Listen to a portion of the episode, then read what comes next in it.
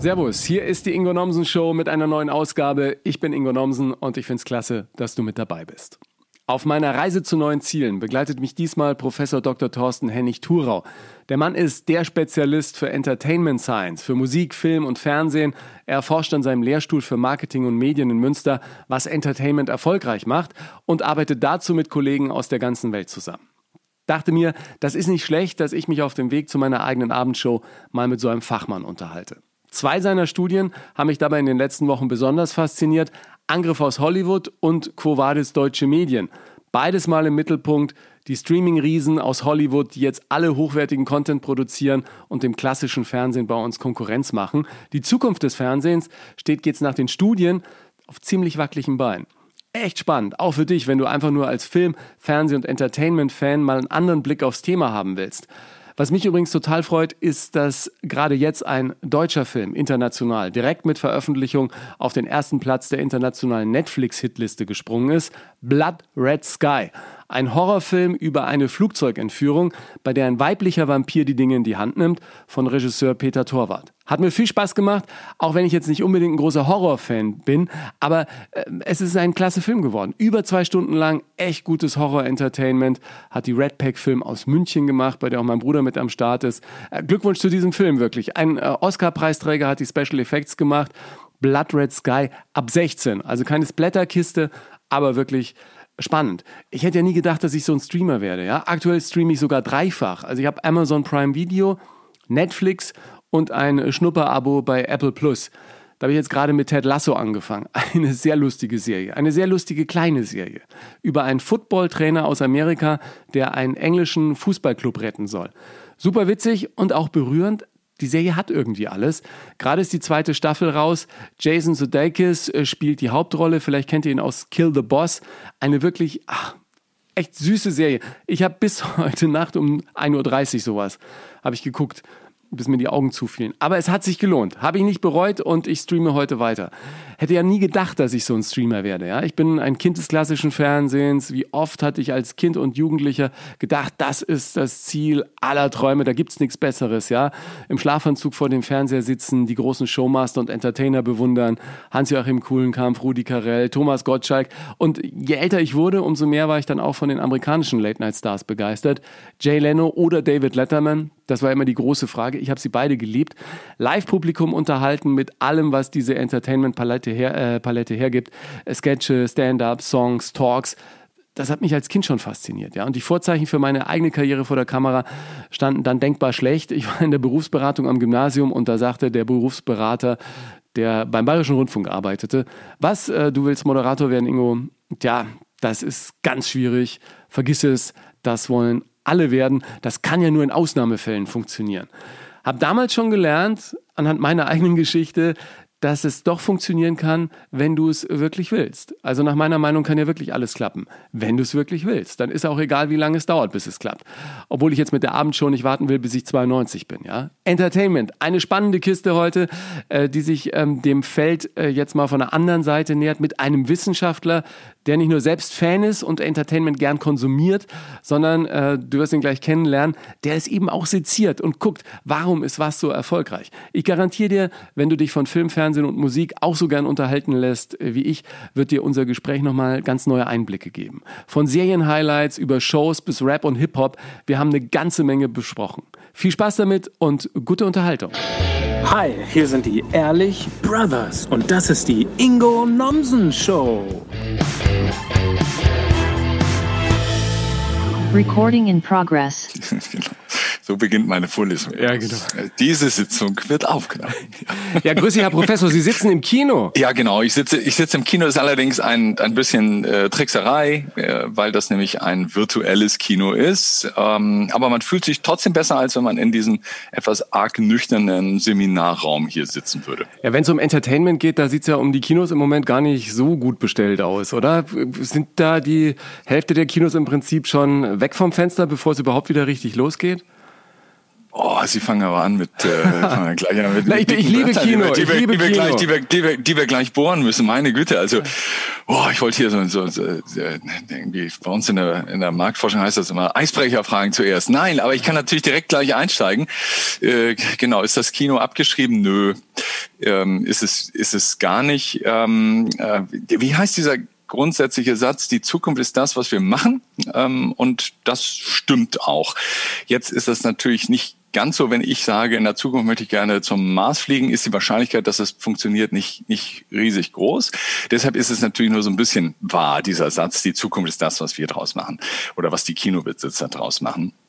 Ganz konkret ähm, ist es so, dass es einen massiven Trend gibt ähm, hin zur Digitalisierung und der heißt in Bezug auf Film und Spaß und Unterhaltung heißt der, äh, wir wenden uns äh, hin den ja, den digitalen Formaten. Und das Kino ist ein nicht im Kern digitales Format. Deshalb ist da ein Druck auf dem ähm, auf dem Kino. Und dieses ähm, und das Kino muss einen Weg finden, da rauszukommen. Ich glaube, das ist aber ein gutes Kino, darüber können wir gleich nochmal reden, was das eigentlich ist, ein gutes Kino, dass ein gutes Kino ähm, da durchaus Möglichkeiten hat, auch in der zukünftigen ah, sag mal, äh, Landschaft, Unterhaltungslandschaft, im, im Unterhaltungsportfolio von uns Menschen ähm, einen Platz zu haben. Aber das muss sich schon ein bisschen anstrengen. Ja, Digitalisierung ist ja so eine Geschichte. In den 90ern ist das noch belächelt worden, was da wohl draus wird. Dann ist irgendwann die Musikwelt umgefallen mit, mit Napster am Anfang und plötzlich konnte jeder seine eigene Musik veröffentlichen und rausbringen, brauchte keine Plattenfirmen mehr. Jetzt schüttelt das Fernsehen seit ein paar Jahren ordentlich durch. Das ist ja schon eine richtige äh, Revolution und wer da seit Jahrzehnten ganz gepflegt in seinem Sender saß und die Zuschauer bespaßte und wusste, es gibt nicht so viel Konkurrenz, der muss sich anstrengen. Aber aus dieser kurzfristigen Schockstarre habe ich irgendwie das Gefühl, sind die Sender eigentlich raus. Jetzt wird wieder geackert und der Blick in Richtung Zukunft gelenkt. Ja, ich. Sie, Sie, Sie glauben noch nicht dran. Ah, ja, ich, ich weiß es nicht genau. Also es ist so, ich beschäftige mich wirklich seit, seit 25 Jahren ähm, mit der Digitalisierung. Ich habe 1995 ähm, am, an damals als Doktorand bei uns am Lehrstuhl meiner, meiner äh, Doktormutter und den Kollegen der Doktoranden habe ich Vorträge gehalten darüber, wie das mit dem Internet und der Marketingwissenschaft so sein wird, ja, ähm, und beschäftige mich seitdem. Und ähm, ist es halt so, dass ähm, die Digitalisierung einfach immer in, in bestimmten Schüben kommt. Und diese verschiedenen Schübe, äh, die, da haben wir einfach eine Neigung zu sagen, na ja, da haben wir es jetzt hinter uns. Ne? Am Anfang war das so, die Leute haben gesagt, so ich, ich habe jetzt eine Website, so ich habe jetzt eine Website und damit ist Digitalisierung ja erledigt. Dann hat einer gesagt, Mensch, äh, äh dann haben sie alle über Social Media gelacht, wissen Sie, da haben alle gesagt, ja, alles äh, haben wir jetzt. Und dann hat irgendeiner mal gesagt, ein paar Jahre später, ja, jetzt haben wir auch einen Social Media Manager und so, der tippt da irgendwas rein und damit ist vorbei. Ähm, genau, und so geht das, so geht das ein bisschen weiter. Ich bin der festen Meinung, dass, sagen wir, wir nennen das Phänomen, ja Disruption, was wir auf allen gesellschaftlichen Ebenen, in allen Bereichen der Gesellschaft, der Wirtschaft ähm, und des Lebens äh, wahrnehmen. Das heißt, eine, eine radikale neue Technologie kommt und verdrängt eben und äh, die, die vorhandenen das ist längst nicht vorbei und der kann man nur begegnen. Die kommt immer schleichend oder in Schüben kommt die, ähm, was das Gemeine und Gefährliche ist. Ähm, und diese, äh, diese neue Technologie, die hat, ist erst am Anfang. Ähm, und wenn man da auf Senderebene, auf ja, Medienhausebene nicht sag mal, all in geht, wenn man da nicht richtig reinspringt und sagt, wir wir stellen unser, unser ganzes System um, wir, wir, wir finden, erfinden uns neu, dann ist das so, dass einfach der, der Abgesang ein bisschen länger dauert, aber äh, bleib, weiterhin genau das bleibt, nämlich ein Abgesang. Ja, man hat ja immer das Gefühl, sobald man über Wissenschaftler spricht, die sich mit Unterhaltung, mit sowas äh, Schönem, mit sowas, äh, was uns dein ganzes Leben lang begleitet und was Zentrum des Lebens vieler Menschen ist, dass, dass wenn man sich dann äh, aus wissenschaftlicher Seite damit beschäftigt und auf dem Reißbrett sagt, so und so muss es laufen, dann ist es erfolgreich, dann kommt nur irgendwie Massenware raus, die keinen mehr hinterm Ofen vorholt. Aber soweit ich das verstanden habe, ist ja eigentlich genau das Gegenteil der Fall, oder? Ganz genau, ganz genau. Also ich, ich denke mal, wird immer gesagt, ich habe relativ viel schon geforscht äh, zu dieser Frage, wie verändert Digitalisierung, wie digitalen Möglichkeiten eigentlich die ganze Unterhaltung und ähm, jetzt nicht versucht, äh, hat dann gesagt, ich hätte irgendeine Formel entwickelt, würde an einer Geheimformel arbeiten, wie man, wie man denn erfolgreiche Unterhaltung oder erfolgreiche Kunst macht. Ähm, und das sei ja alles ganz schlimm. Ähm, für mich ist das so, dass dafür, also böse gesagt, dafür erstmal braucht's die, die Algorithmen und die Digitalisierung gar nicht. Ähm, einen Transformers äh, kriegt man auch ohne äh, Digitalisierung hin. Das sind die Marketingmanager. Das sind die Ökonomen in den Konzernen, die in dem Fall überhaupt nichts mit Digitalisierung zu tun haben, die einfach eine Entscheidung treffen, ähm, was womit das meiste Geld eingenommen werden kann. Da spielt Digitalisierung so eine kleine Rolle, weil man einfach weniger äh, Distributionskosten im Kino zum Beispiel hat und ähm, weil man globale, äh, plötzlich sehr schnell äh, sozusagen globales äh, Publikum erreichen kann. Aber eigentlich ist das, ähm, ist das nicht entscheidend. Ähm, äh, ja, ja, ich meine, dieses Entertainment-Science-Geschäft kann ja eigentlich nur von Leuten gemacht werden, die Entertainment lieben, oder? Sie sind auch jemand, der Serien binge-watcht und sich gerne Sachen reinzieht, die wirklich unterhaltend sind. Ähm, äh, ja, genau. Also bei mir ist es das so, dass, dass, ich immer sage, die Digitalisierung hat, äh, wie alle so, you win some, you lose some. Ähm, und äh, Digitalisierung heißt eben, äh, bestimmte Dinge tatsächlich zu algorithmisieren. Da sind äh, Dinge, die, die kann man rechnen, die man vorher nicht rechnen konnte. Sagen Sie mal ein Beispiel. Aber, aber äh, ich kann zum Beispiel rechnen, wenn ein Ende eines Films blöd ist. Oder wenn ich ihm sage, ich möchte einen neuen, ähm, ich möchte einen neuen, äh, äh, einen neuen Thriller äh, produzieren. Ja, wir beide würden jetzt einen neuen, neuen oder einen neuen Podcast produzieren wollen. Und ich zum Beispiel bin der Meinung, ich wäre der bessere Moderator als Sie. Ähm, äh, wenn man dann, wenn wir jetzt eine, eine Geschichte hätten, weil das ist wichtig für Daten, braucht man immer einen Backlog, da braucht man immer eine Geschichte, dann würden die Daten wahrscheinlich sehr einfach zeigen, dass ich nicht recht habe, sondern die Daten zeigen immer, wenn ich moderiere, moderiere, äh, dann geht das Ganze den Bach runter und die Leute schalten einfach ab. So, das ist sehr simpel. Ähm, das gab es früher in Teilen auch. Das ist sehr stark äh, internalisiert worden bei TV-Sendern und Radiosendern und so weiter. Aber jetzt kann man es halt auf sehr feinem, ähm, sehr sagen wir, Zuschauersegment oder Zuhörersegment bezogener ähm, Level kann man das machen und man kann es vorab machen.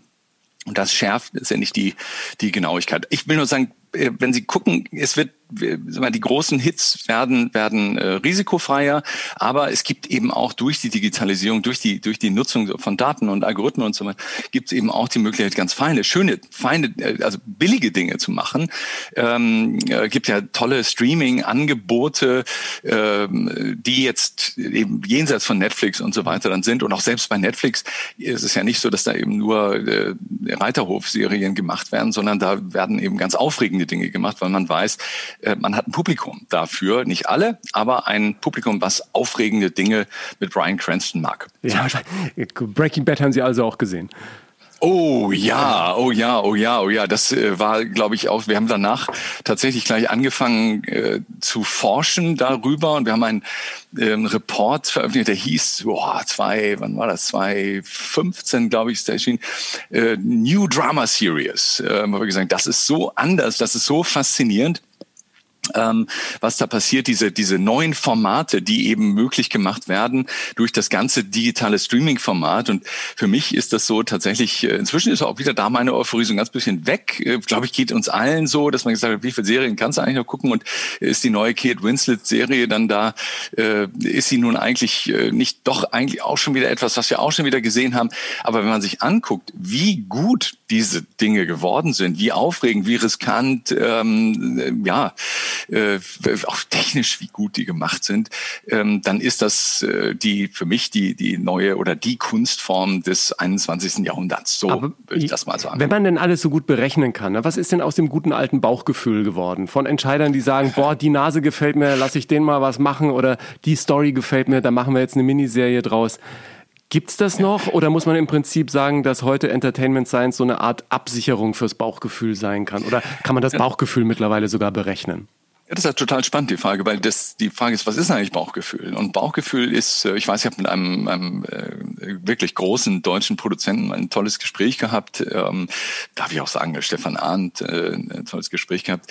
Und ähm, dann habe ich ihn gefragt, ihn, ob er eine Formel hat. Also es gibt keine Formel. Ne? Und ähm, so und dann haben wir näher darüber gesprochen. Aber sie machen ja bestimmte Arten von Filmen, äh, sehr viel Literaturadaptionen und, und so weiter. Ähm, und am Ende haben wir uns darauf verständigt, dass er eine Formel hat. Ähm, ähm, aber er sie nicht nicht äh, ausdrücken kann, dass er sie nicht äh, sie nicht nicht mir mitteilen kann, selbst wenn ich ihm zwingen, versuchen würde zu zwingen. Er kann es nicht verbalisieren.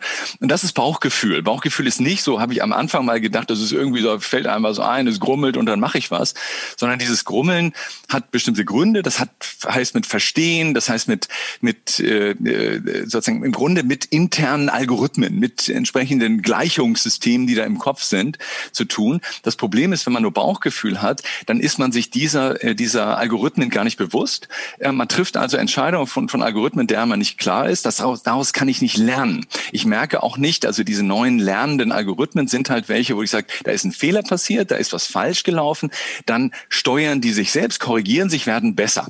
Ja, und so kennen wir viele, viele legendäre Produzenten von Filmen und, und Fernsehsachen, die haben eine Zeit lang großartige Dinge gemacht, aber dann sind sie einfach aus der Zeit gefallen. Dann haben sie einfach etwas gehabt, da hat das Bauchgefühl nicht mehr funktioniert, weil wenn man es mal in meinem Entertainment Science Modell äh, sieht, dann heißt das einfach, äh, der Algorithmus hat keine, hat keine Korrektur mehr erfahren. Sie haben nicht gewusst, was ist eigentlich falsch an dem ganzen Ding. Ähm, und dann haben sie so weitergemacht oder so ein bisschen herumjongliert und dann hat es nicht mehr funktioniert. Gibt's gibt's tolle, äh, gibt's tolle Legenden, Produzentenlegenden, über die wird immer nur so lange erzählt, wie sie Legenden waren und, und danach ähm, war es dann eben vorbei. Ähm, und da glaube ich halt, dass, und jetzt Ihre Frage war ja eigentlich, welche Rolle spielt denn eigentlich so ein Algorithmus dann eigentlich, welche Rolle kann Entertainment Science dann spielen? Ähm, äh, an alle, die jetzt hören und sagen, äh, gilt das überhaupt noch irgendwas, was wir finden und was wir finden und, und wo wir das Gefühl haben, ja, gilt weiterhin. Ähm, Entertainment Science, die Algorithmen bedeuten nichts anderes als entsprechend eine Absicherung, als eine, ähm, als eine, äh, als eine, äh, wie wir das, äh, eine Entscheidungsunterstützung, die man hat, ähm, die man allerdings ernst nehmen sollte. Ja, jetzt gibt's diese äh, legendären israelischen Produzenten, die früher Eis am Stiel gemacht haben, dann nach Amerika gegangen sind. Es gibt eine Podcast-Folge mit Christian Becker, dem äh, Filmproduzenten, ich wo wir auch schon mal drüber gesprochen haben, die mega erfolgreich waren, weil sie Stars aus bestimmten Segmenten äh, genommen haben und mit denen äh, große Kinofilme für kleines Geld gemacht haben, die mega erfolgreich waren. Und dann irgendwann war es vorbei, ne? Die haben ja die Golan Globus äh, Cousins ähm, von Canon Films, genau, die haben ja ein Spezialkapitel in meinem Buch erhalten, ähm, weil das ist sozusagen das Kapitel überschrieben mit Warnung, Warnung heißt das, ähm, weil genau die haben eben, ähm, die haben eben, äh, sind ihren, die haben ein ganz tolles Modell gehabt, die haben eigentlich so was wie Entertainment Science gemacht damals. Die haben ein klares Modell gehabt, der hieß es so, wenn du fünf Millionen, äh, wenn du fünf Millionen Dollar nimmst, einen Film machst mit dem Anfang, mit dem Mittelteil und mit dem Ende, ja, dann kannst du, musst du ein Idiot sein, um Geld zu verlieren. So und das war deren Modell. Und irgendwann war es eben so, dass sie am Katzentisch saßen, immer im Restaurant, weil niemand wollte mit diesen Männern, die zwar ultra ultra reich waren und ultra erfolgreich, aber irgendwie so Exploitation-Krams gemacht haben, wollte an dem mit denen im Restaurant sitzen. Und dann haben sie gesagt, lieber Sly Stallone, ähm, sag mal, wie, wie können wir denn eigentlich bei dir in der Mitte vom Restaurant sitzen und es so richtig die Sau rauslassen mit dir zusammen und deiner jeweiligen Lebensgefährtin. Und dann hat äh, Sly gesagt, gib mir einen 30 Millionen Vertrag. Und dann haben sie dem halt einen 30 Millionen Vertrag und Rocky mit Armdrücken gemacht und äh, dann over the top, ne? Und dann äh, kam das halt raus, das hat nicht so richtig funktioniert und vor allen Dingen aus ökonomischer, aus meiner Entertainment Science Sicht ist das Schlimmste daran gewesen, sie haben halt ihr eigenes ihr eigenes Modell, ihr eigenes Geschäftsmodell versaut ähm, und äh, außer von Bord geworfen, weil die Eitelkeit und das, das, das Lebens, die Lebenslust so groß war. Ja. ja. Heutzutage ist ja das neue Geschäftsmodell, dass man gar keinen Sender, gar keinen Filmverleiher und gar nichts mehr braucht, sondern einfach nur einen Instagram-Account oder ein bisschen TikTok und, und, Facebook und kann dann mittlerweile genauso viel Menschen erreichen bin im Livestream wie einer der kleineren Fernsehsender. Also ist heute jeder sein eigener Sender und muss irgendwie gucken, wie er die Regeln auf sich selbst anwendet? Also erstmal, glaube ich, ist das politisch ein Riesenproblem. Ähm, so, weil jetzt überhaupt nicht mehr klar ist. Früher ging es ja darum, äh, man kann, wer kann eigentlich, es gibt sehr starke, sehr regulierte Sender, äh, politisch regulierte Sender, ähm, weil man eben gesagt hat, da ist eine große Meinungsmacht dabei. Und die ist, haben Sie vollkommen recht, die ist natürlich inzwischen auch bei einem ähm, YouTuber, einem Twitterer ähm, äh, natürlich da. Ich meine, Trump ist das, das, das Schönste und Schlimmste äh, Beispiel dafür. Ich finde aber äh, daran besonders spannend, wenn man die politische Seite jetzt mal, mal wegnimmt, ähm, diese, ähm, diese Frage, äh, die, was hat das eigentlich insgesamt zu bedeuten? Was äh, und für mich ist die Verbindung zur Digitalisierung so dramatisch. Warum sind die denn so erfolgreich? Weil bei den, vor allen Dingen bei den jungen Leuten, also ich bin dann ne, bei den bei den ähm, Influencern bin ich jetzt nicht der wahrscheinlich die ideale Zielgruppe. Wir, wir forschen dazu, aber äh, wir äh, lassen uns wahrscheinlich weniger beeinflussen als. Aber allerdings meine Söhne oder mein mein jüngster Sohn, wie alt sind der die? ist elf. Der ist elf, der jüngste ist elf und dann geht es noch ein bisschen bis, bis zum Studienalter. Ja. Aber so der, der, der Elfjährige, ähm, da merke ich eben, der ist ein, ein äh, typischer Fall von dieser Generation, die eben äh, YouTube und, und, äh, und Instagram, Instagram nicht, da ist er zu jung dafür, aber YouTube eben nutzt, äh, nicht als, als so wie wir das nutzen, in unserer Generation nutzt, als Informationsmedium oder Unterhaltungsmedium. Also ich gucke mir was bei YouTube an, guck mal hier, ich teile mal was Lustiges und so weiter, Katzenvideo und, und, und so weiter und Memes und so, sondern die leben ja da drin. Ähm, für die ist das ja eine Lebenswelt, ähm, äh, die die da haben. Das ist dann angeschlossen in so ein ganzes äh, digitales Ökosystem über Discord-Server und entsprechende Schnittsoftware und so weiter und so fort. Ähm, und diese ähm, sozusagen und diese diese Generation, ähm, die natürlich, die hat ihre Helden und diese Helden sind eben Influencer. So, das ich weiß nicht, ob Influencer überhaupt ein guter Begriff ist, aber das sind halt deren Helden, so wie für mich früher mal äh, Michael Jackson großer Held war. Äh, das war so. Ob das jetzt gut war oder nicht, äh, ist ja hingesagt, aber ähm, ja, andere haben irgendwie dann ach, wen auch immer als Helden gehabt. Und die haben eben ihre, die haben ihre Lucas Brawlstar äh, Helden und was die machen, äh, die geben dann irgendwelche Kissen raus, die man sich ins Zimmer stellen kann mit Autogrammkarten und so weiter. Äh, und gleichzeitig, was die gucken, wird geguckt und was gehört wird. Wenn unser Podcast bei Lucas Brawlstar erscheinen würde, würden die das alles hören. Ähm, so und das ist etwas für mich, wenn wir jetzt nochmal zurück, das ist der, das ist Digitalisierung. Und wenn wir jetzt überlegen, diese Generation wird ein völlig anderes oder hat jetzt schon und wird es aber auch nicht ändern, ein völlig anderes Mediennutzungsverhalten, Unterhaltungsverhalten, Kunstverhalten, als wir es haben. Und die drängt erst in den nächsten Jahren darauf. Das heißt, wenn jetzt jemand sagt, na ja, wir haben es ja mit der Webseite geschafft, wir haben es mit dem äh, Instagram-Account geschafft und wir können, machen unsere Sachen auch bei YouTube zugänglich. Puh, jetzt ist aber auch gut.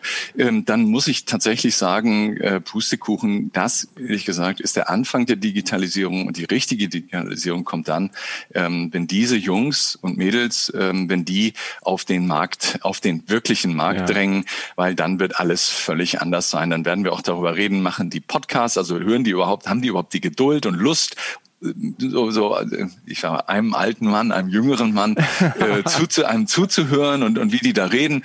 Äh, wollen die nicht irgendwie die ganze Zeit da reinreden? Wollen die nicht irgendwas mitmachen? Keine Ahnung, äh, was das ist. Aber das, das ist etwas, ich, ich sehe das überhaupt nicht übrigens als negativ. Ich sehe es überhaupt nicht als Bedrohung. Ich das ist eine Riesenchance für, für alle, die Bock auf sowas haben, ne? Das ist, das ist richtig. Also, es macht halt all jenen Angst, die sagen, äh, gestern war gut, heute ist genauso wie gestern und morgen muss genauso sein wie heute und gestern. Wenn Sie sagen, es, äh, für mich als Forscher ist das, ist das natürlich großartig, weil nichts ist schlimmer als Stabilität. Ähm, ich muss mich immer neu einlesen, neu einarbeiten und so weiter, aber es ist aufregend. Ich verstehe natürlich Manager, die sagen, boah, jetzt habe ich das und das aufgebaut, jetzt habe ich die und die Investitionen getätigt. So. Aber das Tolle ist ja, das gilt für alle die, die Anforderungen, die Veränderungen sind, die drängen nicht auf Einzelne, sondern die drängen auf alle. Ähm, und das schafft jedes Mal große neue Möglichkeiten. Und ich persönlich, ich freue mich wahnsinnig darauf zu erleben, ähm, wie diese Welt dann sein wird. Und äh, ja, ich habe tatsächlich auch Brawl Star bei mir auf dem Handy installiert. äh, äh und das macht meinen Sohn noch glücklich im Moment. Ja. Im Moment, ja. Meine Mutter war auch auf Instagram, bis ich gesagt habe, geh da wieder runter, ich bin da auch. Ja, ich, ich will nicht von meiner Mutter auf Instagram irgendwie äh, gestalkt werden. Was mich ja so ein bisschen äh, umtreibt, als jemand, der schon als Kind irgendwie eine große Fernsehshow moderieren äh, wollte und das dann auch mit dem Fernsehgarten dann irgendwann geschafft hat und so, aber ich, ich will jetzt noch mal richtig angreifen. Und ich denke mir, wenn jetzt jemand einen, der schon mal über zwei Jahrzehnte in diesem Mediengeschäft äh, unterwegs war, noch mal für eine große Fernsehshow engagieren will, dann muss der auch in diesen neuen Plattformen irgendwie eine Rolle spielen und eigentlich schon was mitbringen. Und ich dachte ja früher, ich bin für alles zu alt. Und jetzt gibt's ja diesen Albert Laszlo Barabasi, kennen Sie bestimmt auch, der ja dieses Buch geschrieben hat, The Formula, wo der sagt, äh, gerade für Künstler kann man relativ früh, wenn die in einer bestimmten Galerie sind, schon berechnen, äh, ob sie erfolgreich sind oder nicht. Und dessen Quintessenz, ja. und die stimmt ja. mich sehr, sehr äh, zuversichtlich, ist allerdings, du kannst in jedem Alter äh, so erfolgreich sein, äh, wie du möchtest oder wie du dich reinhängst, weil du musst einfach nur genug, äh, genug Karten ins, ins Spiel werfen. Also du musst ja. einfach ausprobieren, weil die Tatsache, dass viele große Werke der klassischen Kunst zum Beispiel in jungen Jahren entstanden sind, hat im Prinzip damit zu tun, dass die einfach gearbeitet haben wie die Teufel und eins von so und so viel äh, Büchern war halt dann mega erfolgreich. Ja? Also es gibt äh, Nobelpreisträger, die sind über 70 ja, und haben sich dann nochmal also, das Ding abgeholt in Schweden. Also ich, ja, wobei natürlich der Preis immer dann für Jugendsünden äh, vergeben wird. Also da sollte man auch nicht so. Nee, er hat ein, er hat ein Beispiel das, von einem Harvard-Prof, der dann irgendwann in Harvard gecancelt wurde, weil er zu alt war und dann mit über 90 sich noch äh, den Nobelpreis abgeholt hat. Also das macht mir große ja, Hoffnung. Ja, okay, ich will die Hoffnung Nein, aber gar nicht wollen Sie jetzt meine, ja. na, wir wollen jetzt meine Hoffnung nicht zerstören, oder? Nein, um, um Gottes Willen, um Gottes Willen, wie könnte ich das tun? Ähm, sonst beenden Sie noch dieses Gespräch. Das wäre ja, das wär, Nein, aber heutzutage in D-Mark ist ja wirklich alles möglich, oder? Ja, ja, es ist, ähm, ich, ja, ist richtig, wobei wir eben sagen müssen, statistisch ist das natürlich ein totaler Outlier, ähm, wenn jemand wenn die in dem Alter noch entsprechende Breakthrough-Findings hat, so, weil das einfach äh, ganz viel Vorarbeit war. Aber ähm, sozusagen, ja, das, das, ich hoffe ja auch, dass das äh, Alter und die Weisheit dann äh, bestimmte äh, Defizite, die dann äh, in ja, Erinnerungsfähigkeiten und körperlichen Leistungsfähigkeiten da ist, äh, dass das die dann überkompensiert. Aber äh, was, was, äh, was ich glaube ich schon noch korrigieren muss bei dem, was Sie gesagt haben, ist, ähm, Sie haben einfach gesagt, ähm, einfach gesagt, dann muss man einfach das und das tun und nichts ist einfach ähm, für dafür. Die Wahrscheinlichkeit, man muss eben auch realistisch sein. Es gibt heute, so wie es früher jeden gab, der sagte, ich, ich möchte Filmstar werden oder ich möchte Profifußballer werden und so weiter.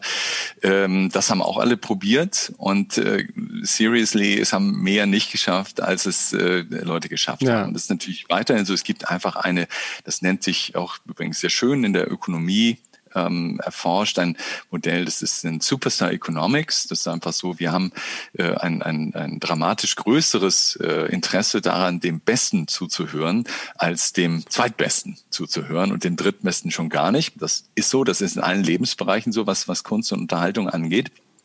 Ähm, das, äh, und das heißt natürlich, es gibt einfach ganz wenige, die durchkommen. Ähm, ich und äh, als Marketingprofessor ist für mich die Kernaussage dabei, ich muss etwas haben, was den Menschen Nutzen bringt. Ja. Und Nutzen heißt jetzt nicht so langweilig wie, ja, das muss schmecken oder das muss mich gesund machen oder so. Nein, Nutzen heißt bei Unterhaltung, es muss mir Spaß machen, es muss mich inspirieren. Das sind immer die gleichen Variablen. Es muss mich auch berühren, das muss Herz haben. Es muss, ne? mich, es muss mich ganz genau, es muss mich berühren. Ähm, dabei so. Und das ist so etwas, ob ich das in mir habe. Das ist nicht eine Frage der, der, des Alters. So, es ist natürlich eine Frage, wen will ich eigentlich erreichen? Und wenn ich jetzt, äh, sag mal, jemand wie Thomas Gottschalk bin und dann sage, ähm, ich will jetzt die Jungen erreichen und ich fühle mich innerlich so jung, dann kann man das machen. Das muss aber nicht bei jedem Jungen dann überzeugend ankommen. Vielleicht ist es also ich sage mal, für mich ist das Entscheidende eigentlich Authentizität. Ähm, das ist auch, glaube ich, eine der Schlüsselgrößen, ähm, ja, also Leute, mit Leute, die authentisch sind, äh, mit denen, denen kann ich gut. Ähm, und ich glaube, das gilt für viele, viele andere Menschen auch. Wenn du authentisch bist, also entweder musst du was richtig Sensationelles können, ähm, was im Instagram- und TikTok-Zeitalter natürlich was anderes ist, als es damals mit dem Wetten das Zeitalter ist. So, oder aber, und äh, idealerweise, du musst eben auch du sein. Und das schätzen die Leute halt sehr. Das schätzen die Kids heute sehr oder die Jugendlichen einfach sehr dass die, die sie da sehen, dass die authentisch sind, dass die so sind und da könnten sie hingehen und sagen, hey Lukas, ähm, äh, sozusagen, dich kenne ich doch, du bist doch genauso. Du bist nicht ein Michael Jackson, der über, über, sag mal, larger than life und nochmal larger than life ist, so, den ich nie treffen werde, sondern ja, den, den kenne ich doch. Und das ist eine neue, neue Form von parasozialen Beziehungen, die plötzlich fast fast echt werden, die fast soziale Beziehungen werden. Ähm, und damit muss ich, das muss ich verstehen und damit muss ich klarkommen und dann, ähm, sagen wir, hätte ich fast gesagt, dann klappt das auch mit dem Nachbarn. Ja, ja. ja. Also ich finde schön, was Sie nochmal gesagt haben, dass natürlich die, äh, die Plätze, auf denen die sind, die erfolgreich sind in dem jeweiligen Segment, natürlich sehr begrenzt sind. Aber wenn ich äh, auf, auf solche Sachen gehört hätte, dann äh, wäre ich nie beim ZDF gelandet, geschweige denn bei meinem Lieblingsradiosender als Moderator. Weil ich habe das ja gelegentlich auch schon erzählt, äh, in der ersten Berufsberatung sagten die vom Bayerischen Rundfunk, ähm, du willst Moderator werden, äh, vergiss es. Das, das will ja jeder werden. Und deswegen sage ich allen, äh, die auch da rein wollen, sage ich immer, äh, du musst einfach weitermachen, weil irgendwann ähm, haben alle anderen aufgegeben. Also aufgeben ist auch in dem Fall keine Option, ja. Nein, nein, sehe ich, sehe ich genauso und äh, dann ist es, dann ist es tatsächlich so. Also bei mir ist das, das Beispiel, ich war, äh, wie bin ich eigentlich da rangekommen? Ja, ich bin äh, riesiger Filmfan. Ich bin ein riesiger Filmfan, ähm, hab, ähm, hab irgendwann 2001 so ein Spiel mit Lied von Tod und zwei glorreicher Lunken habe ich äh, auf meinem, wie, wie groß waren diese Fernseher? Die waren jedenfalls tiefer, als sie, als sie groß waren. So, so also tiefer als breit, ja. tiefer als breit, ganz genau. Ähm, habe ich das gesehen in, in Breitwand im ZDF damals, glaube ich, war das und ich habe das, das hat mein Leben total verändert. Und natürlich wäre ich, ich, also ich wusste relativ schnell, dass ich äh, kein Filmemacher werden, äh, Filmstar äh, wäre ich zwar gerne, aber äh, hat irgendwie auch nicht geklappt oder habe ich auch schon geahnt, dass das nicht klappen würde. Ähm, dann wollte ich Filmkritiker werden. Da haben meine Freunde gesagt, äh, oh, komm, äh, also für die neue Osnabrücker reicht's vielleicht irgendwie für dich oder die Bergedorfer Zeitung, was kein Disrespect ist, äh, meine Damen und Herren, Osnabrück oder Bergedorf. Ähm, aber ähm, das wollte ich nicht sondern ich wollte halt irgendwie was. Und dann äh, bin ich halt auf diesem Wege, äh, dem Umwege gegangen, BWL studiert und dann entdeckt, dass äh, Unterhaltung auch ganz schön viel mit Geld zu tun hat und man da ganz schön viel ökonomisch machen kann. Naja, und so ist man dann ähm, zu einem äh, gewissen Stardom äh, gekommen. Ich darf ja heute immerhin mit Ihnen mich unterhalten. Naja. Das ist doch schon mal, naja, also insofern, nein, aber das ist doch eine, das ist doch eine Geschichte, wo man eigentlich sagen kann, genau, du kannst sozusagen, du kannst äh, sozusagen, wenn du entsprechend deine, deine Persistence hast, wenn du deine Inspiration hast, dann kannst du was machen. Und das geht heute definitiv leichter, als es früher ging, weil es eben nicht mehr den einen Gatekeeper gang, der mit ihnen gesprochen hat, der ihnen gesagt hat, hey, lieber Ingo oder wahrscheinlich. Ja, ja. Ähm, das ist heute eben nicht mehr so, selbst wenn der sagt nein, dann habe ich die Möglichkeit, dann dann mache ich eben was eigenes. Dann mache ich ein eigenes Format und dann gibt es die Chance, und die gibt es einfach, From Rags to Riches, tatsächlich ähm, ein viel erfolgreiches Format. Mein Sohn hat deutlich mehr Follower ähm, bei YouTube als ich. Nur so genau als, als Info, was jetzt nicht schwer ist. Aber ja, genau. ja. Die, dieses ganze Entertainment Science Geschäft hat es nicht im Prinzip auch schon angefangen, als die ersten Soaps in Amerika über die Bühne gingen und über den Fernseher liefen, als man die Werbung mit Serien äh, befüllt hat, damit die Leute an der Werbung dranbleiben und diese ganzen Cliffhanger und sowas. Waren damals nicht schon Kollegen von Ihnen aktiv, die gesagt haben, ah, wenn sie vorher schreit und dann kommt die Werbung, bleiben die Leute noch bis zum Schluss dran? Ja, das ist richtig. Natürlich ist das so, dass man ähm, mit, mit Rechnen, also die, die Algorithmen, äh, wie gesagt, auch die internalisierten Algorithmen waren immer schon da. Ähm, und natürlich wurde auch angefangen, dann zu schauen, äh, Quotenabhängigkeit und so. Das Ganze hat aber mit der Verfügbarkeit von Daten und mit dem ähm, mit der Digitalisierung, die eben sehr große Datenmengen und auch an Realtime-Datenmengen ähm, zur Verfügung stellt, und auch ganz andere Auswertungsmöglichkeiten jetzt, jetzt möglich macht. Die Software R zum Beispiel ermöglicht Dinge zu rechnen, die äh, statistische Tools zu rechnen, die konnte ich früher nicht rechnen, die gab es einfach gar nicht für mich so. Das heißt immer ein das, Beispiel für, für das, uns Laien irgendwie. Was, was kann ähm, man damit dann ausrechnen? Ja, ja, ich kann jetzt nur irgendwelche wissenschaftlich langweiligen, äh, langweiligen Studien machen, die, die lesen meine Fachexperten. Ich habe neulich ähm, zum Beispiel mit einem Künstler gesprochen, der macht KI auch. KI in der Kunst mit, mit irgendwelchen äh, Objekten, die sich selber angucken und dann drüber reden. Zudem habe ich auch gesagt, kann ich nicht meinen Instagram-Kanal mit einer vernünftigen KI in ganz neue Höhen pushen? Dann also, sagt er, na freilich kann man das. Also ist genau, ist vollkommen, vollkommen richtig, kann ich kann ich machen. Ähm, äh, also ein, äh, es hängt immer davon ab, was ich als Wissenschaftler mache. Das ist was völlig anderes als das, ähm, was ich jetzt in der in der praktischen Ansetzung. Für uns als Wissenschaftler sind, sind Realtime-Anwendungen ähm, gar nicht so entscheidend. Aber beispielsweise das Monitoring. Also wenn wir jetzt sehen würden, ähm, wir würden jetzt ein Realtime-Monitoring von Twitter-Feeds, die jetzt über dieses Gespräch dann ja. kommen, äh, reinkommen, wenn wir dann machen wir äh, Realtime Senti äh, Sentiment-Analysen, äh, die wir nicht nur nach gut schlecht äh, auswerten, sondern die wir auch auswerten nach traurig, ähm, äh, nach den verschiedenen, äh, sag mal, distinkten Emotionen. Ja. Das könnte man, das könnte man entsprechend machen. Und natürlich könnten wir dann merken, und Sie würden Realtime merken, der Sentiment Score geht einfach runter. Ja, das heißt, wir müssen, wir müssen was Uplifting machen. Hey, lass uns mal was Uplifting machen jetzt. Also jetzt was total äh, Krasses sagen äh, oder äh, ja, was was was Spannendes, die Leute sind da und so weiter. Und das ja. das ist ja, aber natürlich wurde damals Procter Gamble hat damals ja damit angefangen mit den mit den äh, Serien sozusagen um genau die eigenen Produkte zu markten. Was wir halt haben, ist eine völlig neue wir, Möglichkeit, was Daten, Realtime-Daten, Datenmengen angeht. Die Daten, die heute wir haben, irgendwie, wir haben zum Beispiel einmal äh, ausgerechnet, was hat das zur Folge, wenn Leute äh, sozusagen am Start Tag eines Films ähm, äh, sozusagen über den Film tweeten, aus dem Kino heraus oder kurz danach. Was hat das zur Folge am nächsten äh, mit den Leuten, die am nächsten Tag ins Kino ja. gehen? Weil Kino ist ja so ein Geschäft. Äh, die größten Heuler sind immer noch ein Erfolg gewesen, weil äh, wir wussten ja nicht, ob es Heuler sind. So. Und deshalb Hauptsache Marketing, Marketing, Marketing. Mhm. Und da haben wir halt, dann zieht man halt fünf Millionen Tweets äh, zu irgendwie 100 Filmen und diese fünf Millionen Tweets, die werden dann kodiert, erst von Menschen und dann so selbst selbstlernende, äh, selbstlernende Algorithmen, die sich quasi dann angucken, okay, der, der Coder hat gesagt, äh, wenn der sagt, das ist Mist, äh, dann Mist negativ. So. Und dann sucht er halt nach allem, was entsprechend Mist, wo Mist irgendwo gesagt wird. Und das kann man mehr oder minder einfach und mehr oder minder, äh, mehr oder minder komplex dann machen und minder akkurat. Und diese neue, diese, diese Dimension, einfach eine völlig neue Dimension. Es war immer schon da, so wie Mathe auch immer schon da war und immer irgendwie zum Einsatz gekommen ist. Aber die, das ist ein, quasi ein exponentieller Anstieg, der es ja nicht nur bei Virenverbreitung gibt, sondern ein exponentieller Anstieg eben auch in Sachen von Wissen und Technologieverfügbarkeit. Und der macht uns allen und auch den Medienmachern ähm, das Leben so wahnsinnig schwer. Hm. Jetzt gibt's ja so Sachen, die äh, tausendmal abgelehnt wurden. Ob das jetzt Harry Potter war von John K. Rowling, wollten alle Verlagsleute nicht haben. Indiana Jones sagten alle Leute, das wird nie ein erfolgreicher Kinofilm. Ähm, dieses äh, Bauchgefühl scheint manchmal dann auch zu täuschen.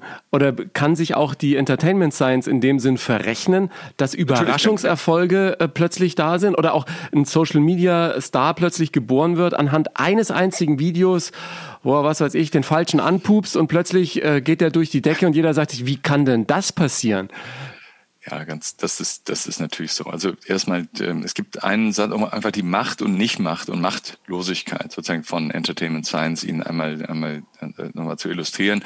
Das hat mal ein Filmmanager äh, gesagt zu einem ähm, Analytiker, so wie mir, ähm, hat gesagt, pass mal auf, der hat gezeigt, wie gut er den Erfolg von Filmen äh, prognostizieren kann. Und dann hat er gesagt, pass mal auf, äh, mein Lieber, äh, komm mal wieder, wenn du den nächsten Blair Witch Project Hit ähm, sozusagen vorhersagen. Müssen wir nochmal erklären, Blair Witch Project war genau, ein Film aus der Subjektive 98, gedreht. 98 ein für 25.000 äh, Dollar mit geliehener und gemieteter Equipment in den Wäldern von Maryland gedrehter äh, Horrorfilm. So, so äh, Fake Mockumentary, nee, Fake-Umentary oder wie auch immer, äh, wie man da inzwischen tausend Begriffe dafür hat.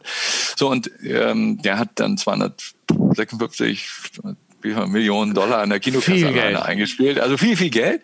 Und äh, der, der Manager sagte halt, komm wieder, Ökonom, äh, äh, komm wieder, Henning Thurau hat er nicht gesagt, aber komm wieder, wenn du, ähm, wenn du das, wenn du das mir den nächsten ankündigen kannst. Und da ist ein Missverständnis dabei das sind singuläre Ereignisse. Ähm, ökonomische Modelle sind immer Wahrscheinlichkeits, äh, wahrscheinlichkeitsbasierte Modelle, die auf Verteilungsannahmen basieren und die können Outlier, das heißt Einzelfälle, nie vorhersagen. Ja. Das heißt, das können sie überhaupt gar nicht. Ähm, es ist allerdings auch so, dass äh, jedes ökonomische, gesunde ökonomische Modell nie auf einem Outlier basiert. Wenn Ihnen einer sagt, ich, ich weiß sozusagen, ich mache etwas, was noch keiner gemacht hat, das ist super, ähm, aber die Scheiternswahrscheinlichkeit ist immer riesig, ist immer riesig groß, wenn Sie was ganz anderes machen. Das kann Ihnen aber auch keiner rechnen. Es geht eher darum, dass Sie sagen, ähm, sozusagen, ich kann äh, Ihnen bestimmte, äh, bestimmte auf Basis von historischen Daten bestimmte Überlegungen anheimgeben, das kann nicht funktionieren oder da gibt es ein entsprechendes Potenzial. Diese berühmte Geschichte von, von House of Cards, äh, damals ist eben so, dass der, der, der Fincher und, und Kevin Spacey eben zusammen äh, sozusagen bei, den, bei jedem, jedem Sender waren ähm, und gesagt haben, wir wollen das machen und die haben alle gesagt, wir wollen einen Piloten drehen ähm, so und die haben, Fincher hat gesagt, nee, das will ich halt nicht, weil Pilot heißt immer, ich muss alles in die erste Episode packen, ich muss alle Charaktere vorstellen, ich muss alle, äh, alle Spannungsbögen schon aufbauen, das will ich nicht. Ich will, ich will was anderes machen. Und das kennt man ja. Wer die Serie gesehen hat, weiß das ja, wie das anders ist. So. Und ich will, und ich will einen Hund erschießen. So. Und das ist, äh, und sterben. Das ist. Und ja, nee, das geht ja nun schon mal gar nicht. Und, so. und dann, Netflix hat halt nicht, Netflix wusste, Netflix war das letzte, die letzten, die sie angesprochen haben. Die haben gesagt, das machen wir.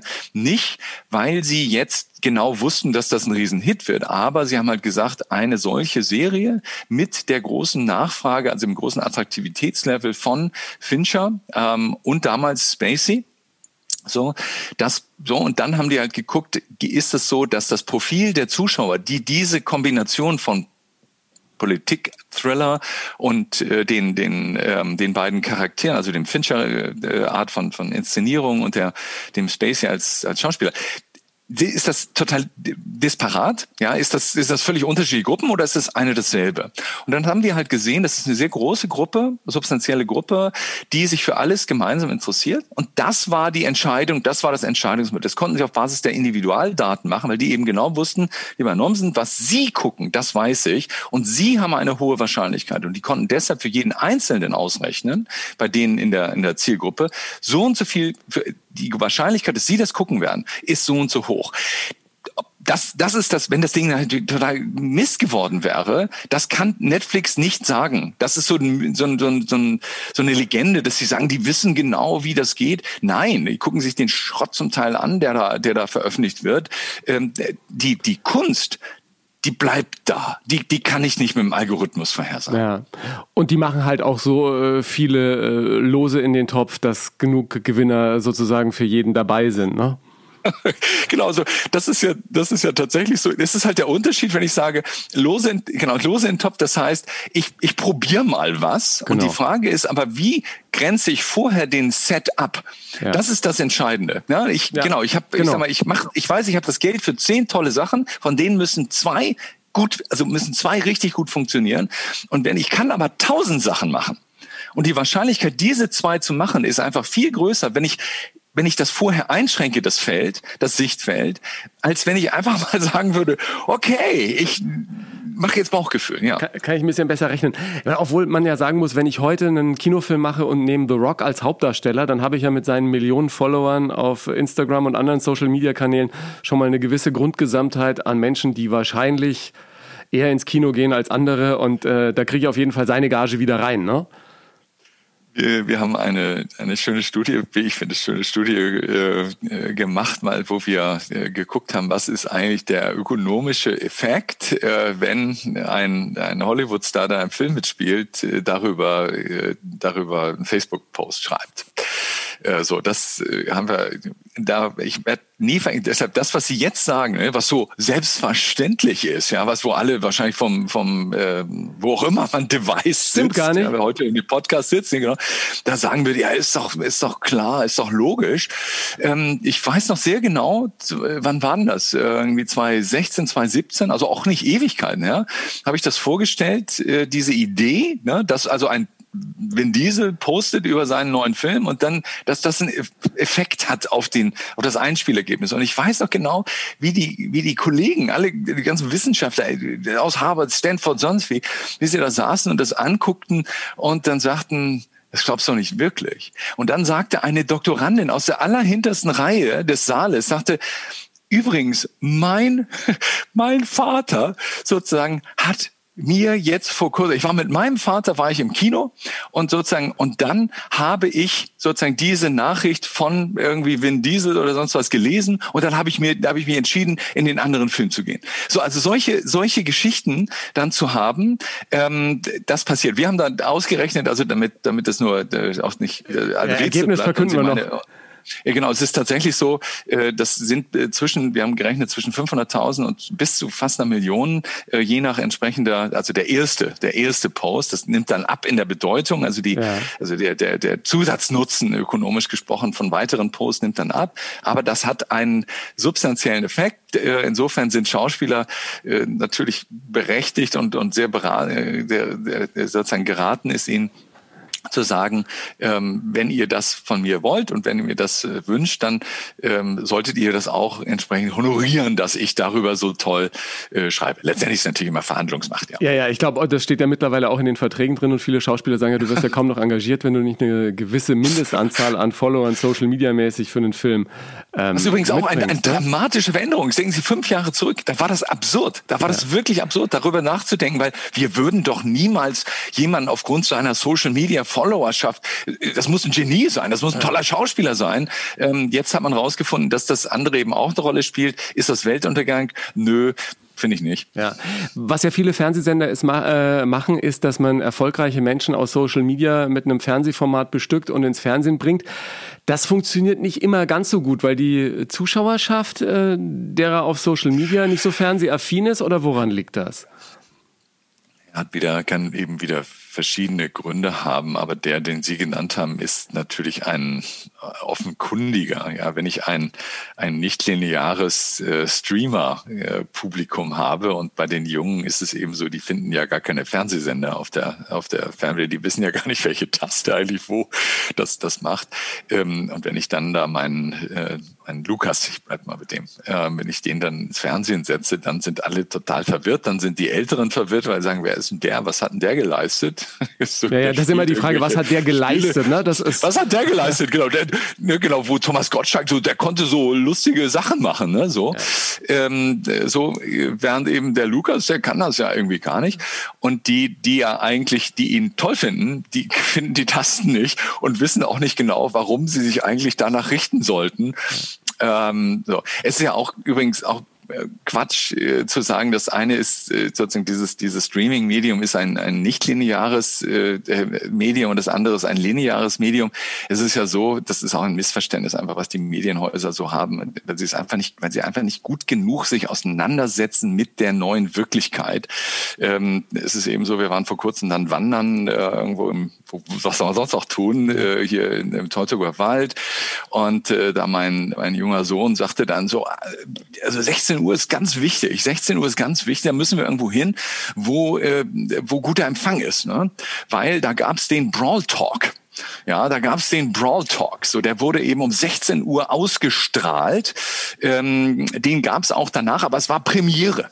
Ja, das war auch eine Aufzeichnung, aber es war eine, es war Premiere und sozusagen quasi live. Zum ersten Mal wurde die erste Folge von Dallas, ähm, würden jetzt die älteren ähm, Zuschauer oder Zuhörer hier dann sagen, da wurde es erstmal gesendet. Also natürlich gibt es auch da diese Premierenformate, diese Zeitformate, all das, der, äh, das Event an sich ist eben nichts, was das lineare Fernsehen oder lineare Format oder Radio für sich exklusiv hat, also aufgepasst. Ja, aber trotzdem sagen Sie ja, und das ist ja auch was, was mich sehr, sehr glücklich gemacht hat, in der großen Studie äh, Quo Vadis Deutsche Medien, dass eine der ganz, ganz großen Chancen der altbekannten Fernsehsender äh, das Live-Fernsehen ist die Live-Show, die große Unterhaltungsshow mit äh, Menschen, die dort live performen.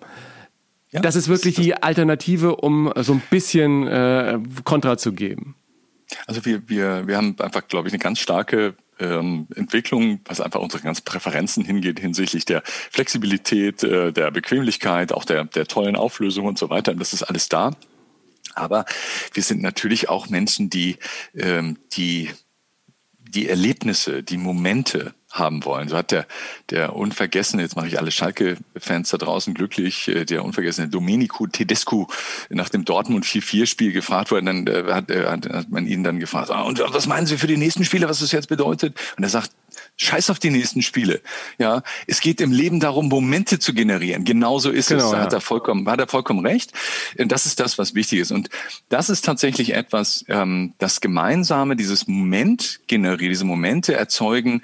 Das ist tatsächlich etwas, was ich in so einer einem Live-Format einem äh, machen kann. Das kann ich auch, indem ich einen einen, einen neuen Spider-Man oder so etwas produziere. Aber es ist tatsächlich so in dieser total fragmentierten Welt ähm, ist das das äh, Schaffen von Erlebnissen, das Schaffen von von Dingen, die bleiben. Das wird weiterhin genauso sein als zentrales Thema. Ähm, das ist wenn ich das schaffe, dann, dann äh, bin ich erfolgreich. Allerdings, und jetzt muss ich ein bisschen Wasser in den Wein dann geben, äh, geben, ist es eben nicht dadurch getan, dass ich mal eben so paar Leute vor eine Kamera setze und sagen, hey, wir sind jetzt live, wir machen jetzt äh, Bleistift ich schon eine Idee, live. Ne?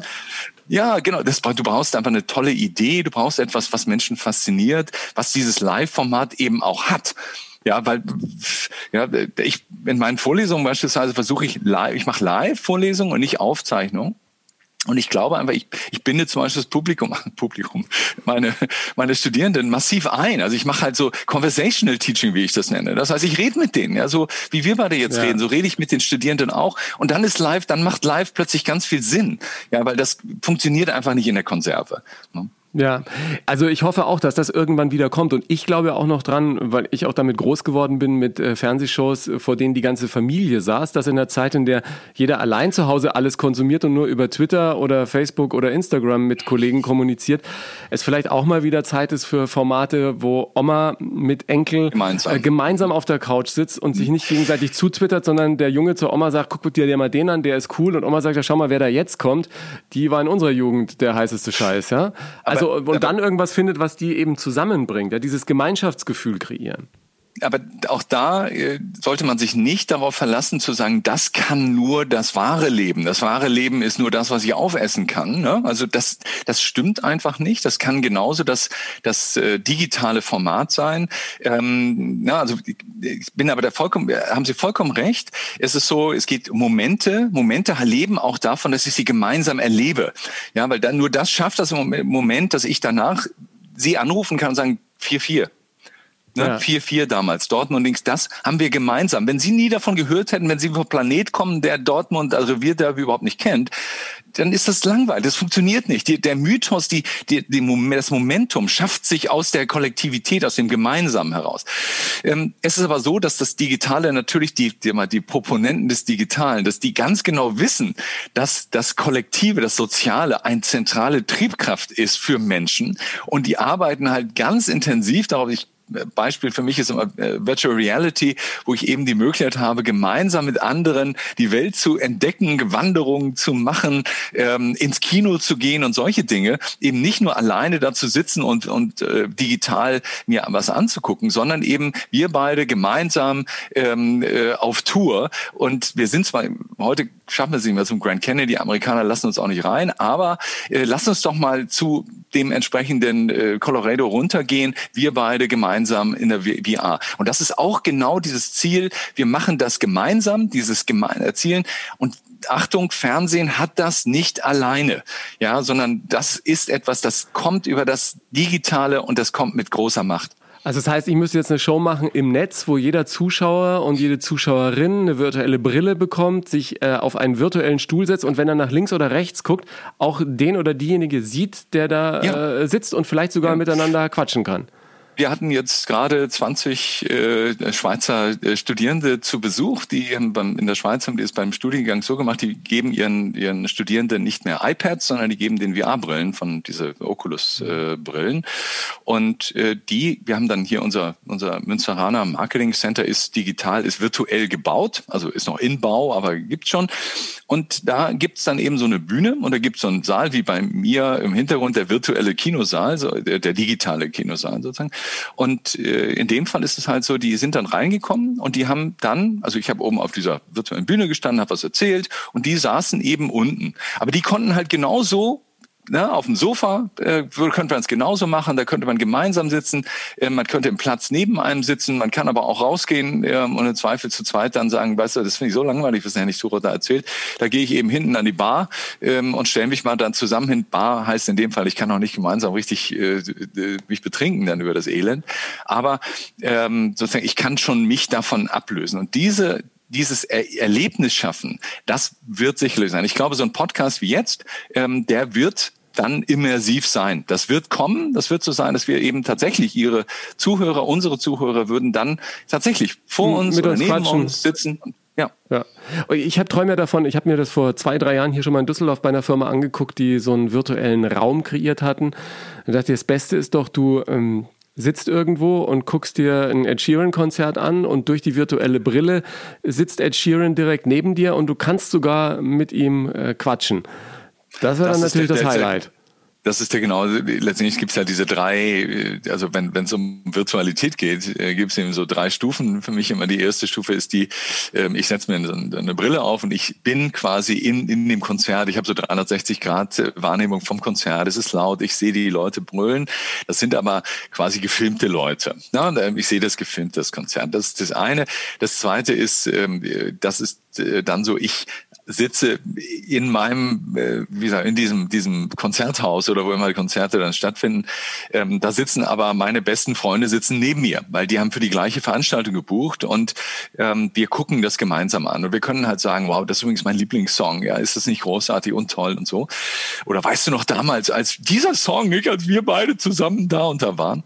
Ähm, und das dritte ist das, was Sie jetzt im Grunde, das geben im Moment die Rechnerkapazität noch nicht her, aber natürlich ist das das große Ziel, das zu machen, das Schild hochzuhalten als Zuschauer, was wo dann draufsteht, Ed, ich liebe dich, ja, und Ed dann sagt, äh, du da, du da mit dem mit dem mit dem äh, Schild, sozusagen dieser Song ist nur für dich. Das ist das ist dann etwas, das wird kommen. Ähm, das ist im Moment technisch sozusagen, also einfach eine reine Rechenkapazitätsfrage. Aber das ist etwas, da braucht man jetzt keinen, äh, braucht man jetzt keinen, äh, sagen wir, Sterndeuter zu sein oder so. Das ist etwas, das Sie würden dafür bezahlen, ich würde dafür bezahlen. So. Ja, dann, dann würden alle auch viel öfter auf Tour gehen, weißt du, weil dann, dann macht es einfach irgendwie ja. noch viel mehr Spaß, die Tour vom eigenen Wohnzimmer aus, einfach nur alles äh, virtuell. Aber weil wir gerade bei Musik sind, wir haben ja zu dem ja, Podcast, ja. Äh, zu dem Podcast auch äh, auf Spotify, wir bringen schon beides in ein Wort, eine eigene Playlist, die heißt der beste Song der Welt. Und äh, jeder, der bei mir äh, zu Gast ist, hat äh, seinen Lieblingssong, wo er sagt, das ist der beste Song der Welt. Was, was wäre das bei Ihnen? Oh wei. Oh wei. Du musst ja jetzt nicht ein Michael Jackson Nummer sein eigentlich, ne? Nee, nee, nee. Also jetzt, jetzt hängt immer, ja, ja, wird's, wird's auch gleich kommen. Aber die, also, so, wenn ich eigentlich, also ich schwanke jetzt zwischen, zwischen Deborah's Theme von Ennio Morricone ah. ähm, aus, aus Once Upon a Time in America. Es war in Amerika. Das ist aber furchtbar elegisch und dann. Das würde die äh, Playlist sprengen, irgendwie das, ja. Das würde genau, äh, dann machen wir I Just Can't Stop Loving You. Äh, Auch eine schöne und, Nummer. Äh, das richten, richten, richten wir genau mit Sheila Garrett und und ich fühle mich wieder wie wie damals in meinem Kinderzimmer. Ja, bei, beim musikalischem ja, genau. Entertainment ist es ja äh, schon früher so gewesen, dass die Rapper einfach immer welche äh, Feature-Songs gemacht haben und dann äh, bekannte Leute Unbekannten ein Forum geboten haben. Das war ja auch die beste Marketingmaßnahme, oder? Für einen Neueinstieg ins Business. Äh, genau, das, das ist übrigens, ich, ich will gar nicht auf Ihre Frage antworten, weil ich bei Rap fängt mir immer was ganz anderes ein. Ähm, da fällt mir ein, kennen Sie diese wunderbare Serie von Buzz Lumen äh, über die Geschichte äh, des des ähm, äh, des Hip Hop? Ich was gesagt, des ja, genau. Ja, ja. Die, wie heißt die, the, the, the other, wie heißt die, the other side oder the, the dark okay. side? Nee, nee, so, Oh Gott, also findet jeder jedenfalls. Hat, hat äh, totaler Flop gewesen, hat niemand, äh, glaube ich, geguckt. Äh, ich kann ich allen, die hier hören, nur also Buzz Lumen, Netflix. Ähm, The Evolution of Hip Hop, so, glaube ich, ne? Ja, ja, ist aber eine, ist aber eine, ist nicht, ja genau, ist aber keine Doku-Serie, sondern ja, ja. ist eine eine total kreative Serie. Und da kommt am Ende übrigens, ähm, das war der schönste Moment für mich, wenn habe ich gelernt sozusagen, wo der Hip Hop eigentlich herkommt, ja, also wo das Ganze herkommt. Und dann äh, kommt irgendwann dort die die die das hineingespielte von Michael Jackson, wo ich dachte, wow, da kommen die Welten zusammen, da merkst du, da verstehst du, wo eigentlich das alles herkommt, was du dann was du dann entsprechend hast. Also ähm, genau ich habe jetzt einfach die Frage ignoriert und das, das muss ich loswerden. Aber äh, man muss ja sagen, man kann im Entertainment-Bereich eigentlich unterm Strich nichts neu erfinden. Es geht nur darum, zeitgemäß bestimmte Bausteine, die schon Aristoteles auf dem Zettel hat, in neuer Form zusammenzusetzen, oder? Ja, das ist so ein bisschen die, die Aussage, wie im Leben gibt es eigentlich nur drei Geschichten und so. Das stimmt auch. Das ist so, ne? Also eigentlich hat er ja gesagt, es gibt nur zwei Geschichten. Entweder sterben alle oder am Ende leben alle. So, ja. das, das kann ich natürlich machen. Ähm, die, die, wahre Kunst ist natürlich die, die Differenzierung und die, das, das Detail. Unser Leben ist ja sehr vielgestaltig und äh, klar ist alles zurückführbar auf bestimmte generelle, generelle Methoden und Modelle. Das können übrigens auch Algorithmen inzwischen ganz gut erkennen. Also ob ein solcher, ähm, eine Geschichte einem Verlauf, einem klassischen Verlauf, einem Story Arc, wie man das sagt, ja. sozusagen folgt. Ähm, das, das kann man machen. Aber ich kann natürlich der, der, der Reiz und das, was Leben kennzeichnet oder was tolle und große Geschichten kennzeichnet, ist, das sieht zwar genauso, also das ist, das sieht genauso aus wie, wie immer, aber es ist dann doch was ganz anderes, ja, weil es ja letztendlich um Experiences, weil es um Erlebnisse geht. Äh, dieses Denken, sie die so eine eine äh, die die wenn die wenn die äh, Wachowski damals waren das Brüder, damals waren es Brüder jedenfalls, genau, wenn die ähm, die Geschichte äh, sozusagen von Rainer Werner Fassbinder Welt am Draht neu verfilmen, äh, sagst, oh ey, das war damals schon so eine elendlange Serie und das war, äh, naja, und dann machen die da was drin und ich sitze halt im Kino und äh, krieg mit, das ist eigentlich der VR-Film schlechthin, ja, so, so und kriege das mit. Ähm, und es ist die alte Geschichte, das ist genau die gleiche Geschichte, die der Rainer Werner Fassbinder in den 70ern erzählt hat. Und es ist eine völlig neue Geschichte, ein völlig neues Erlebnis. Das heißt, es geht wirklich darum, bestimmte, ja, ich kann, ich kann sozusagen bestimmte äh, Story Arcs, bestimmte Bögen haben, auch in der Musik, bestimmte, bestimmte, ähm, ähm, ja, bestimmte äh, Klangfolgen und so weiter kann ich machen. Aber das Verändern einer einzigen, einer einzigen Folge führt dann dazu, dass ein ganz neues Kunstwerk entsteht. Und da geht es das, das ist eher das Zusammensetzen, das Spektakuläre. Und da sind Algorithmen übrigens, ähm, was das Konventionelle angeht, das können Sie sehr gut. Wenn Sie einen, Beatles, neuen Beatles-Song können Sie, kann ein Algorithmus heutzutage richtig klasse schreiben. Ähm, sozusagen, und deshalb wird auch sowas, das wird auch später, wenn wir uns mal dran gewöhnt haben, dass der Autor eben dann Algorithmus heißt, das wird auch, das wird auch so kommen, dass unsere Hitparaden, unsere Charts, wenn es die dann noch gibt, werden auch dadurch, dadurch durchsetzt sein. Ähm, das ist in Ordnung, ähm, so. Aber die wirklich tollen Sachen, äh, dieses, äh, dieses, wo Momentum generiert wird, etwas passiert, was wir noch nie gehabt haben. Ähm, das ist ja nicht, dass da einer neue Töne erfindet, sondern dass jemand ein neues, neue Hörerfahrung äh, schafft. Jede Wette, dass das kein Algorithmus sein wird. Ja, was ich ja wirklich klasse finde, ist auch, dass äh, Erfolg in diesem ganzen Entertainment-Bereich einfach unbegrenzt vorhanden ist. Und äh, am, am schönsten finde ich es, gerade habe ich mich ein bisschen durch mein neues Buch mit äh, Büchern beschäftigt, dass du teilweise brauchst du 4000 Exemplare, die du in der Woche verkaufst, um auf der Bestsellerliste Platz 1 zu sein.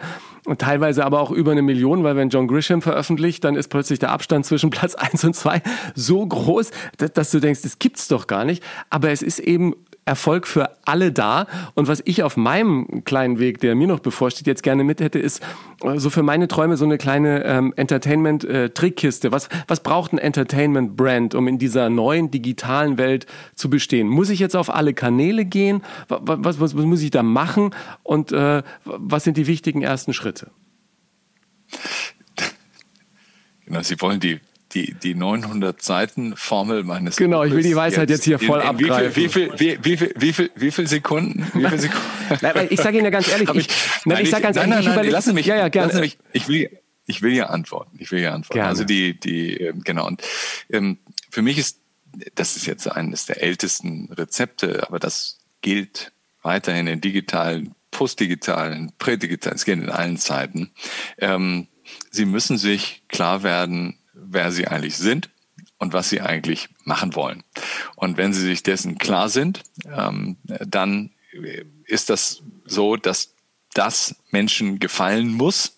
Ja, Sie können das entweder, können Sie sozusagen sich erst überlegen, was gefällt den Leuten und dann versuchen Sie das anzugehen. Das passiert ja bei den Popbands, äh, bei den, bei den, sag mal, den Castingbands und so weiter. Da, da ist das ja so, da wird sozusagen auf den Kunden, auf den Kunden ausgerichtet. Das ist aber nicht, das ist ja nicht sustainable. Das ist ja nicht, das ist ja nicht langfristig. Das merkt man ja auch nur so.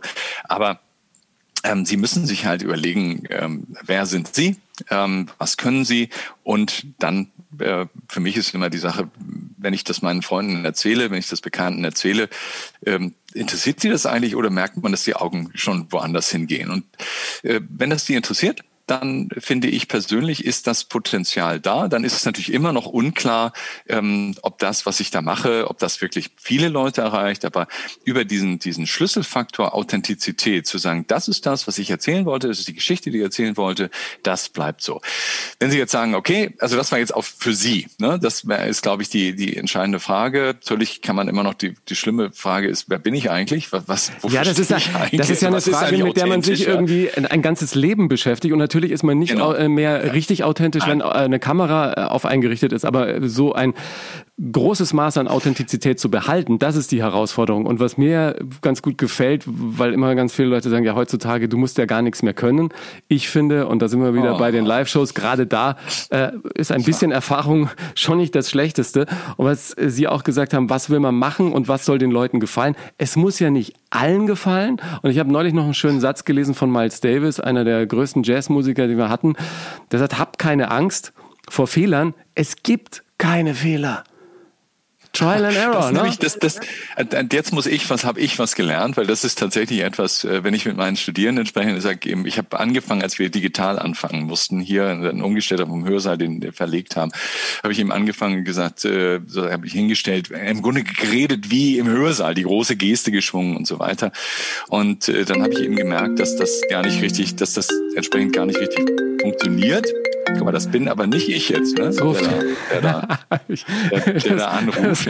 Das ist alles live. Ja, das ist alles live. Meine, It's all live. Wir schneiden meine, auch nichts. Da war FaceTime. Ich darf jetzt nicht sagen, wer angerufen hat. Geht gleich Mittag zu Hause. Okay. Nein. Okay, hat sich jemand beschwert nein. wegen Thomas Gottschalk? Nein, nein, alles gut. So und ähm, äh, nein, genau. Die, die und da habe ich das umgestellt und dann hat man plötzlich, ähm, dann habe ich eben plötzlich gemerkt, äh, das funktioniert einfach so nicht. Und das, das, das ist die große Geste, die unter bestimmten Umständen auf der großen Bühne macht das Sinn, aber ähm, im digitalen Hörsaal musst du es anders machen. Und dann wer bist du an dem digitalen Hörsaal? Und da habe ich angefangen zu reden. Und das ist gar nicht so anders, wie ich jetzt entsprechend rede.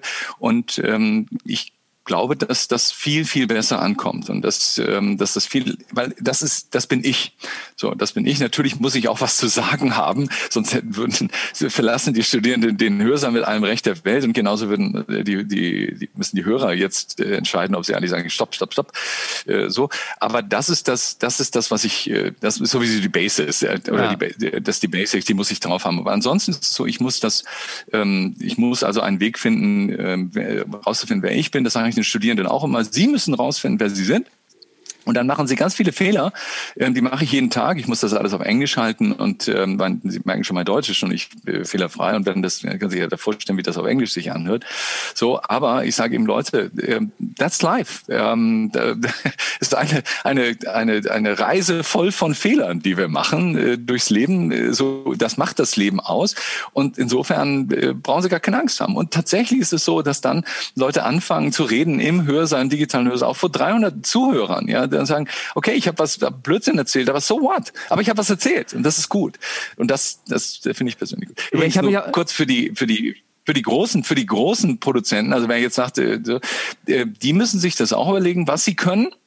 Ja, aber die müssen natürlich dann immer in Abhängigkeit von dem Budget auch die Entscheidung treffen. Das heißt, da reicht es nicht nur zu sagen, ich finde jetzt die und die Geschichte gut. Das sagt mir eben auch Entertainment Science.